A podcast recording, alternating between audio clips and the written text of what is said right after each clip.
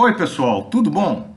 Eu sou José Carlos Pinto falando com vocês aqui no canal Falando com Ciência sobre aspectos da educação, da ciência e da pesquisa que se faz no Brasil.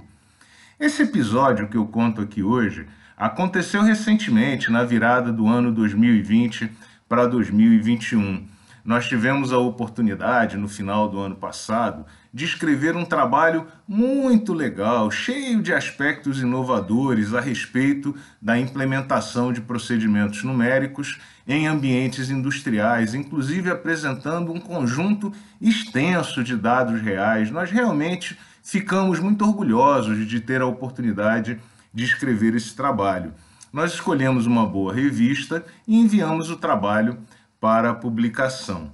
No entanto, para surpresa nossa, alguns dias depois, nós recebemos aquela resposta padrão dizendo que a revista agradecia a submissão, mas não podia publicar tudo o que recebia.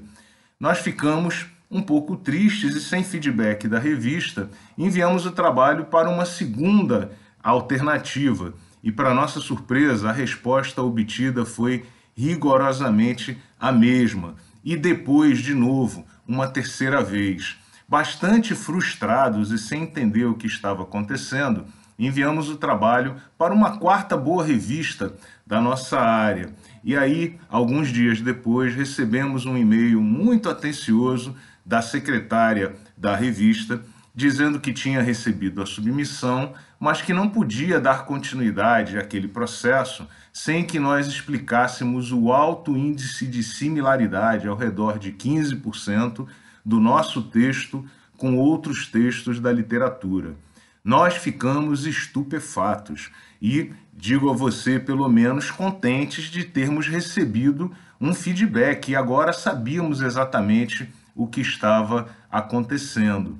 Talvez você não saiba, mas vários softwares disponíveis comercialmente e também de graça na internet, talvez a sua instituição tenha alguma assinatura de alguns desses pacotes computacionais, fazem a avaliação automática de plágio de textos submetidos a revistas ou apresentados como teses a universidades para identificar similaridade com outros textos publicados na literatura. E a maior parte das revistas hoje usa esses pacotes computacionais como uma espécie de qualificação para aceitação da submissão do paper. No nosso caso, a secretária indicava o uso de um determinado pacote computacional que nós deveríamos checar e, antes de reenviar o texto para publicação, explicar aquela similaridade ou mudar onde fosse cabível. Quando nós rodamos o software com o nosso paper, nós descobrimos que a tal similaridade se referia essencialmente a três pontos. Primeiro, a lista de referências bibliográficas, e nós ficamos surpresos, né? porque obviamente se tratava de uma falha do software, porque não há como descrever de outra forma uma referência da literatura. Os outros dois pontos diziam respeito à descrição de um certo procedimento numérico padrão e a apresentação de uma figura que procurava explicar o procedimento numérico padrão. É fato que você pode se perguntar como representar uma reta se não apresentando um eixo X, um eixo Y e uma linha que passa no meio daquele gráfico. Pois é, muitas vezes não há como você descrever um procedimento de uma outra forma, em particular quando o procedimento é padrão.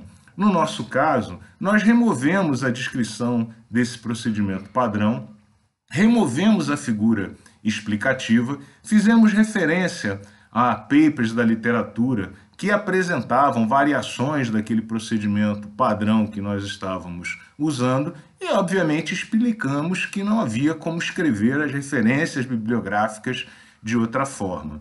A submissão foi finalmente aceita, enviada aos revisores. O paper foi muito elogiado, como nós já esperávamos, e foi aceito e publicado recentemente. Estamos todos muito contentes.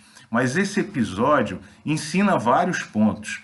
Primeiro ponto: se o seu paper está enfrentando um problema, talvez seja hora de você parar e pedir feedback para poder entender o que está acontecendo e corrigir qualquer falha que tenha cometido. Mas o ponto mais importante dessa mensagem é que talvez você deva se acostumar e incorporar o uso desses pacotes computacionais que fazem medidas de índices de similaridade com outras publicações. Se você incorporar esse hábito à técnica de escrever artigos e submeter, talvez você consiga filtrar e remover problemas antes que o paper seja submetido e assim evite algum estresse e aumente a sua taxa de sucesso.